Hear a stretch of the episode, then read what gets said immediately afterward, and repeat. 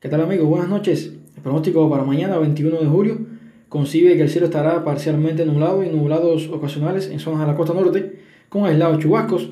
En el resto del territorio habrá pocas nubes. Ya desde el final de la mañana se incrementará la nubosidad y se nublará durante la tarde principalmente hacia el centro y sur de la provincia con la ocurrencia de solo aislados chubascos y también aisladas tormentas eléctricas.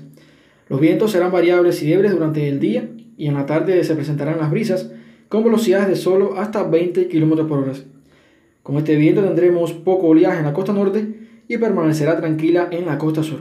En la madrugada las temperaturas mínimas serán de 23 grados Celsius en la mayoría de los municipios, excepto en Novitas donde solo descenderán hasta los 26 grados Celsius. Durante el día las temperaturas serán cálidas con valores máximos de 33 grados Celsius en zonas costeras, superiores en el interior de la provincia con 34 grados Celsius.